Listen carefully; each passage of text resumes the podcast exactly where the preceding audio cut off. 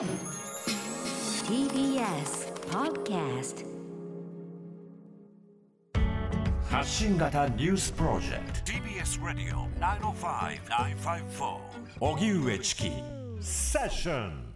ここからはフロントラインセッション社会、経済、テクノロジー、そしてカルチャーまで様々な分野の最前線をゲストに伺うコーナーです。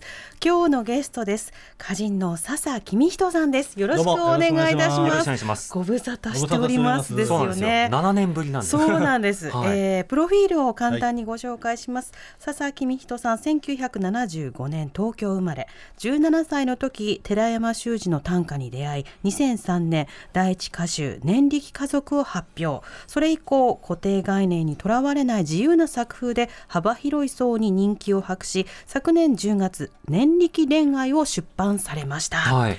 あのセッションが夜だった頃、はい。はい。そしてあの初期は10時から1時まで3時間やっていて、はい。あの12時から1時の間はミッドナイトセッションという、はい。カルチャーに特化したコうん。ーナーというのをやっていたんですが、そうでした。こで我々いろんなことをやってたんですけど、うん。短歌を習うっていうことを やってましたね。そうなんです。笹さんはい先生として、我々もど下手くそながらいろいろ披露したりとか、もう年力家族を一生懸命読んでね、うん。なんとかものにしようと。そうなんです。そしてその年力家族のこれシリーズと言っていいんですかもそうですね。もうほとんどの本年力って上につけちゃって シリーズとしてもいいですけどう。ね。はい。このシリーズということで、ええ。まああのー最新作、はい。えー年力恋愛という歌集もこう発売されているということなんですが、今日は短歌の話ではなくて、はい。年力の話です。ああもう待ってましたって感じでね。はあ。大体このなんか寺山修司さんの話とかして終わっちゃうんで、ええ。物足りないものあったんでね、あやっとなんかね本領発揮できるぞみたいうんうん。楽しみ。年力7年と間待はってました、年力 とは何ですかね？年力だから年力っていうとなんかユリ・ゲラーの、はい。あのスプーン曲げ。みたいなね、はい。この間あのワクチン打ちながら、ん。あのスプーン曲げてましたけど。スプーン折りでしたけどね。持ってましたけどね。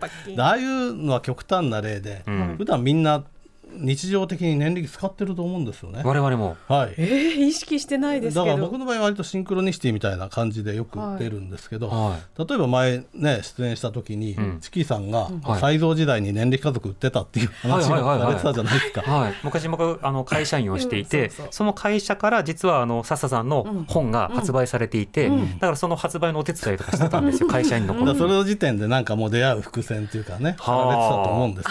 はあはあだから割とだから僕なんかお音楽聴いてたらその聴いてる歌手が前から歩いてきたりとか本持ってたらその作者が隣にいるとかよくあるんですよ。よくあるんですか？ありますよ。うわ、すごいな。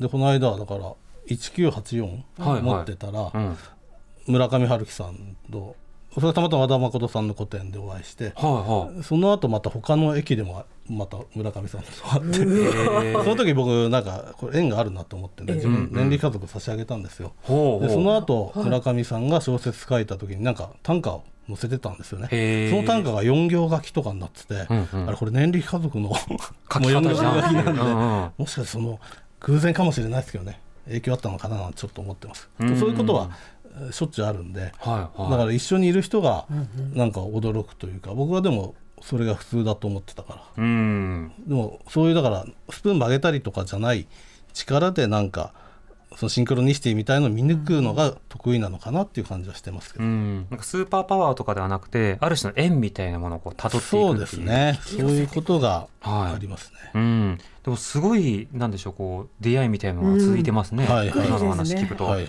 でこの年力っていうものをそのではどうしてこう短歌の中に読み込んだりとかあの日常の中で意識したりとかっていうことをされるようになったんですか？僕はやっぱり月刊ムーとか好きだったんで、はいはい。そういうオカルトネタが好きだったんで、うん。寺山修司さんの短歌読んだ時に、まあ、寺山さんもかなり、えー土着的な妄想のね恐山とかいたことそういうの書いてたんで、はい。あ僕もこういうこれを UFO とか いろんなスプーン曲げとかいろんなの載せればうんうん。面白い短歌になるんじゃないかなってことで、まあ、年力家族を作りまして、うんらそういう部分で年力を題材にしましたね。うん、でも年力的なテーマってあの年力家族を出された時よりも日常的になってるかもしれないですよね。そうですね。今映画とかでも、はい。それこそアメコミもそうだし、はいはい。日本でもいろんな漫画とかでねそのサイキックなものとかヒーロー作品とかはい。話題になってるし、はい。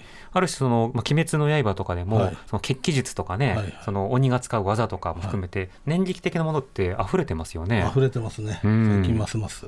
だからあこういった描写いるいるいやいないんだけど いるいるみたいな。いるいる感覚でこう見ちゃうような状況になってる気がしますね。そうですね、うん。今日はあの年歴を感じられる歌をちょっといくつか紹介していただける、はいということですけれども、はい。早速、じゃあですね、はい、えー許すというたった3文字のパスワード忘れていたね朝焼けの窓。はこの歌なんかはなぜ年歴なのかって思ったと思うんですけど、あ、はい。やっぱ年歴っていうのはだからスプーン曲げの曲げる人とかよく言うんですけどそのまず曲がれっていう集中した後にそのパッと力を抜く抜いた時に初めてはい。その年力が作用するらしいんですよね。はいはい、だから要するにまあ執着してるうちはダメだっていうか、うん。そのだからこの歌も「許す」という初めて未練たらたら別れた恋人の未練たらたらでまあ恨んでたりとかしてる時に「許す」っていう境地になった時に、うん。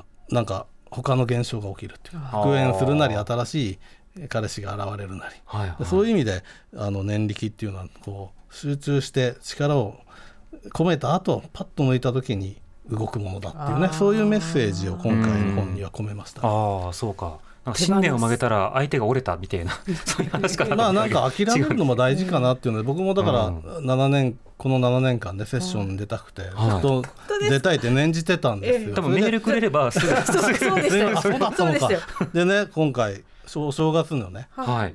長谷川さんのねプロデューサーのあ前のもう呼ばれないだろうなって思いながら僕いいねつけたんですよ。はいはいはい。トイプードルの写真に。ああそしたらね、はいその直後にね出演依頼来たんで、はあ。それ年力じゃないかなと思うんうんうんなるほどそういったあの何かを手繰り寄せるためのなんかきっかけとかサジェッションってあったりしますよね。う。ありますよねうんいっぱい。でも謝るっていうことももうこの状態いや脱出したいっていう、はいある種今からのこう瞬間移動じゃないけれども、はいちょっと変わりたいみたいな,、はいなんかそうした願いを込めて言葉を言いますもんね。そうですねうん。もともと短歌っていうのはあのよしくみたいなね、はいあの全然何にもないところからあのもういっぱい村が発発展してますみたいな歌を読んでその後に本当にそれが実現するっていうそういうなんか過去完了系の祈りみたいなね。はい。短歌の発祥っていうのはそういうところにありますから。うん。だからすごくえーもうジャンル自体が年力っぽいジャンルじゃないかなって僕は感じてるんですけどね。はい、この「年力恋愛」という作品では、はまあ、恋愛とついてるので特にその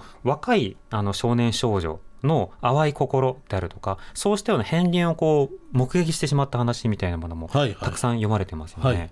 これ読む時っていうのはあの何を想像して読むんであの他の方は例えばふとした秋の気配とか、はい。冬のこのコロナの景色とか、はい。い、ろんなものでヒントがあると思うんですけど、はい笹さんのヒントはどこから来るんですか、ヒントなんかお面白いなとかはあ。なんかこれ変だぞっていうものをキャッチして作りますね。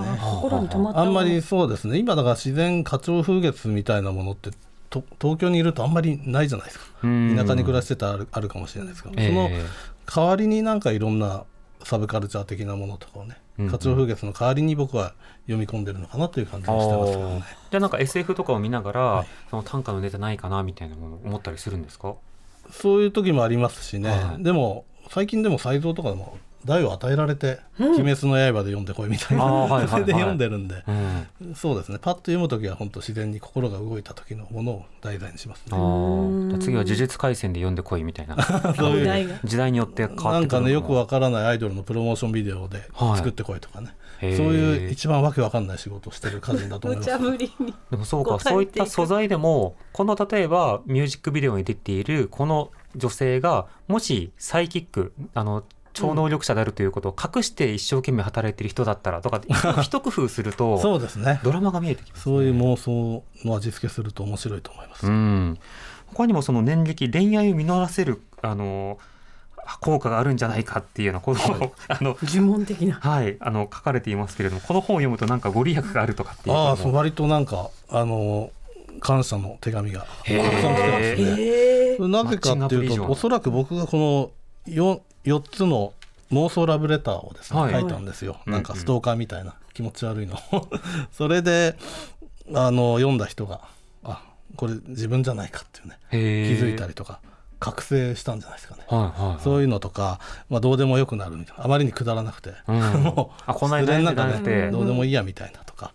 あとまあそういうさっきのスプーン曲げみたいな話、はもう諦めることで状況が変わるみたいなね、うん。そういうこともエッセイとかに書いてあるんでなんか救われましたみたいなメールが来たりとかして。ああいいいい本出したかなってちょっと思いました、読むと何かが手放せるんですね。はい。うんうん、今日のお話では年歴っていろんな縁をこうつなぐ力の話でしたけれども、そうした自分にとっての縁は何なのかとかもう縁の断捨離とかねそうしたことを考えながらこう読むにはぴったりのね。本ですね。そうかもしれないですね。はい。はい、えー佐々木美人さんの年力恋愛は幻冬舎から税別1300円で発売中です。はい。笹さんありがとうございました。はいまたお待ちして7年後になります。いやそんなに経たずにも。御柱そんなみたい水星みたいなものではなくてですね、今度はちゃんと短歌を教えてください。また。ありがとうございました。ありがとうございました。TBS Radio 荻上チキセッション TBS Radio 905-954